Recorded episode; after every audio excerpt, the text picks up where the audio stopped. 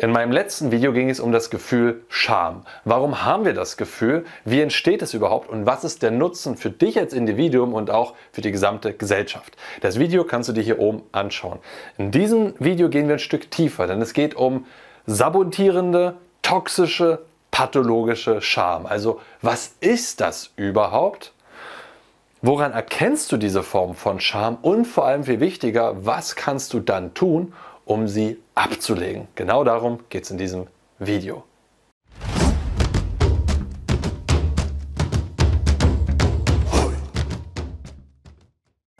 Jo Freunde, was geht ab? Martin am Start. Bevor ich mit dem Thema einsteige, sabotierende, pathologische, toxische Scham, möchte ich erstmal dich etwas fragen. Und zwar möchte ich dich fragen, was hältst du eigentlich oder was hast du gehalten von der Body Shame Bewegung? Die war ja ungefähr, oder Kampagne, die war ja ungefähr vor ein, zwei Jahren recht aktiv. Man hat es an vielen Plakaten gesehen. Es gab auch in vielen Talkshows war das das Thema gewesen, Body Shaming.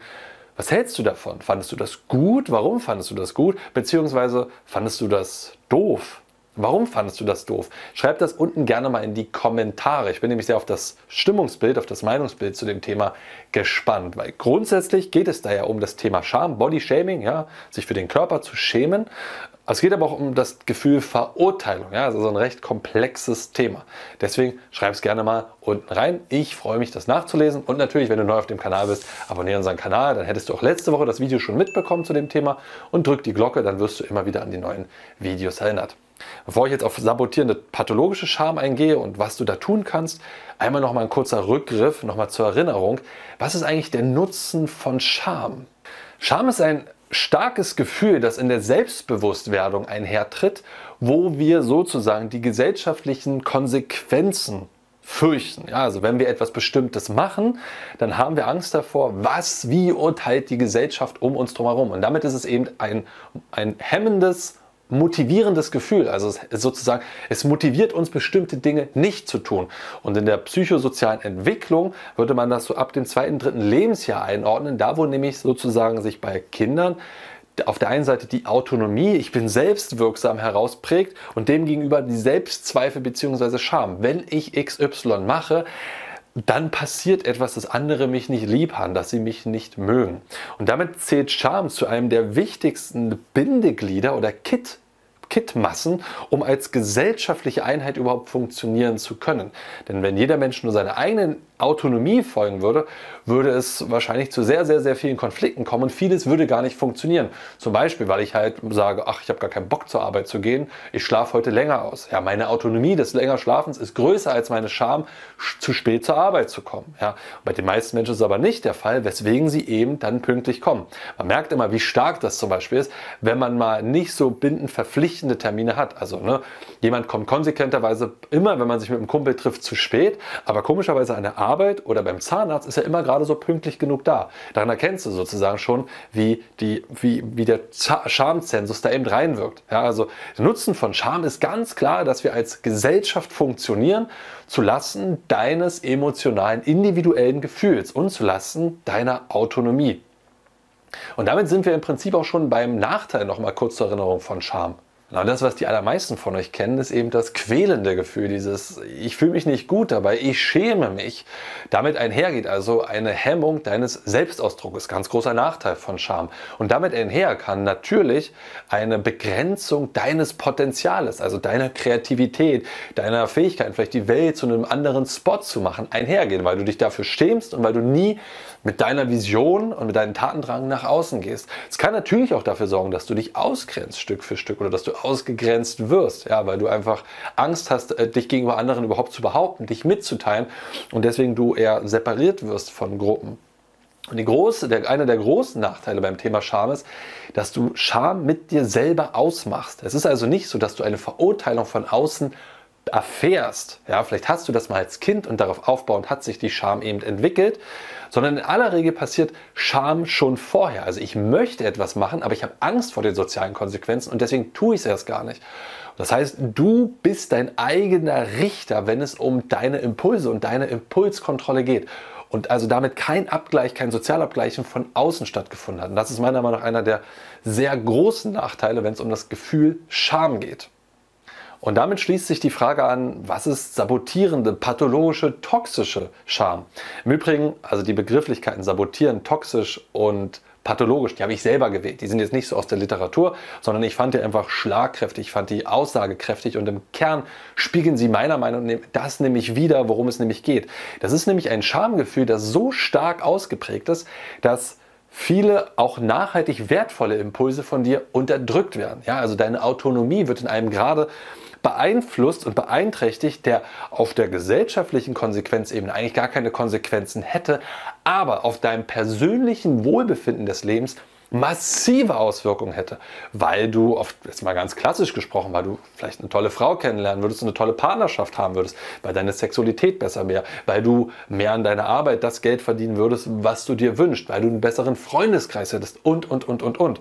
Es könnte sogar noch einen Schritt weiter sogar sein, dass die Impulse, wenn du sie ausleben würdest, also deine Scham überwinden würdest, würden sogar andere Menschen davon profitieren. Vielleicht ein besseres Familiensystem, vielleicht aber auch bessere technologische Entwicklung, Gedankenkonzepte etc. pp.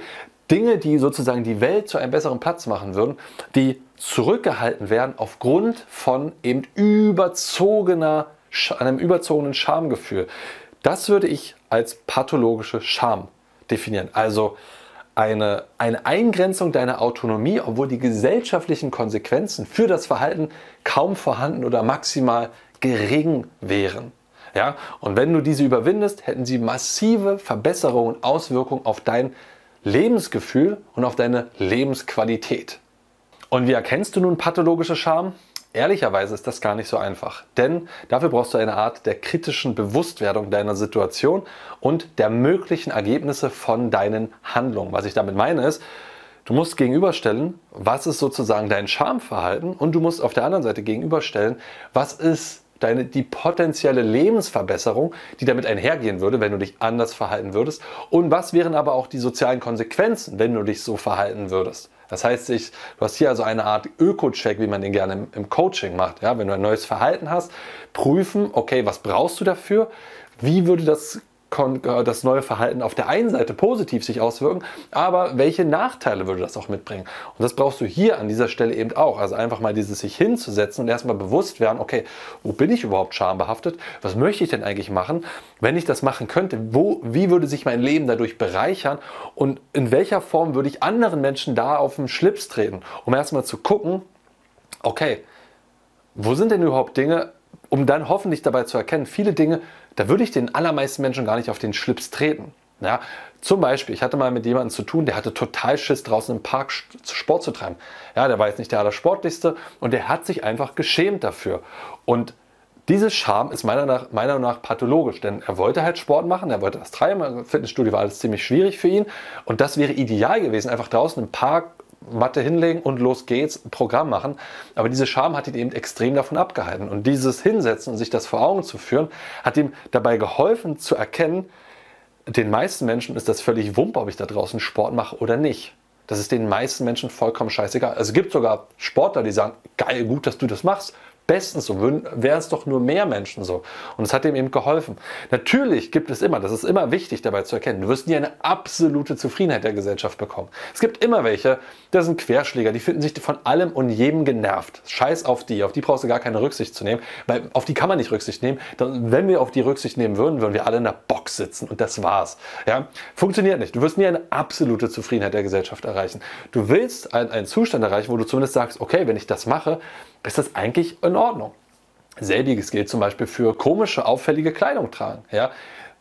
Das ist ein riesen Charmthema. Vielleicht ist es für dich aber wichtig, auffallende Farben. Ich trage zum Beispiel gerne rote Sachen, auffallende Farben. Das können nicht alle, weil sie sich schämen. Ich habe damit kein Thema und ich weiß, die allermeisten Menschen da draußen haben auch überhaupt gar kein Thema damit, wenn ich mich so anziehe. Nächstes Thema könnte auch sein, Frauen auf der Straße ansprechen. Ja, da gibt es schon mehr Leute, die damit ein Problem haben da gibt es auch Frauen, die damit ein Problem haben. Aber es gibt auch sehr, sehr, sehr viele, die sagen, eigentlich voll okay, solange du dich, äh, solange du nett, freundlich, flirtig bist, das darfst du schon, natürlich, aber es soll halt gewisse Grenzen nicht überschreiten. Und das ist sozusagen, so erkennst du erstmal deine pathologische Scham. Ja? Also inwiefern grenzt es dein Leben ein und wie viel Lebensverbesserung hättest du, wenn du das überwinden würdest und wie groß wäre der soziale, das soziale Problem das, also sozusagen die Verurteilung, die du dafür kassieren würdest. Und dann hast du eben eine Gegenüberstellung, von wegen auf der einen Seite mein altes Verhalten, was es mit mir macht, was es mit meinem, mit meinem Wohlbefried mit meinem Glücklichsein im Leben macht. Und du hast auf der anderen Seite das neue Verhalten, was ich gerne machen möchte, Autonomie, schambefreiter, was das sozial bedeuten könnte, aber was es mir für mein Leben bringt. Und dann hast du eigentlich schon einen relativ guten Fahrplan, wie es weitergehen kann. Nämlich bei der nächsten Frage, nämlich wie legst du jetzt toxische, pathologische Scham ab? Naja, ich empfehle immer dabei, also erstmal ein klares Ziel zu haben, wo du gerne hingehen willst. Ja, das folgt aus dem, was ich davor gesagt habe. Und dann niemals zu sagen, okay, ich mache jetzt alles so. Ja, ich bin jetzt so der große, der, der große Meister, der jetzt das gesamte Leben, ich, ich reiße jetzt immer meine Klappe auf in, in, in, äh, in Arbeitsmeetings. Ich werde jetzt jede Frau ansprechen und so weiter und so fort. Davon halte ich nicht viel, weil bei den meisten funktioniert das nicht. Das ist eine emotionale Überladung. Das Gehirn kommt nicht schnell genug hinterher. Der Stress, der dabei ausgelöst wird, sorgt eher dafür, dass du dich nach einer sehr, sehr kurzen Zeit mit einem Kater, emotionalen Kater, in dein altes Leben zurückziehst. Sondern mein Impuls ist eher, such dir jetzt einen kleinen Schritt in die richtige Richtung aus. Das kann zum Beispiel heißen, dass du bei einem Geschäftsmeeting oder bei einem Meeting mit deinem Kollegen, dass du einen Einwand formulierst. Wenn du immer der ganz stille bist, dass du sagst, einmal hebe ich meine Hand und sage etwas. Und auch wenn es nur Zuspruch ist, von wegen, ich stimme dem zu, dann hast du schon mal ein neues Verhalten, ja, was wahrscheinlich schamkonnotiert war, an begonnen zu machen. Und da kann dein Gehirn sich erstmal daran anpassen. Ja, beim Frauen auf der Straße ansprechen ist der Klassiker nach einer Uhrzeit fragen. Später ist es ein Kompliment geben. Ja, bei einer Partnerschaft könnte das vielleicht, weil es gibt vielleicht viele Dinge, die nicht ausgesprochen sind, könnte es sein, dass ich einmal die Woche etwas Kritik äußere und ein Kompliment ausspreche. Ja, das sind quasi Dinge, die führen schon in die richtige Richtung und du näherst dich damit auch schon deinem Charmthema, aber nicht alles auf einmal sondern du gibst deinem Gehirn die Möglichkeit, sich überhaupt erstmal daran zu adaptieren, an diese Art der neuen Glaubens- und Weltbildung. Und das ist sozusagen das, was ich dir hier empfehle. Ja? Also das allererste ist kritische Auseinandersetzung, Nutzen und Schaden von meinem Schamverhalten und von meinem schambefreiten Verhalten.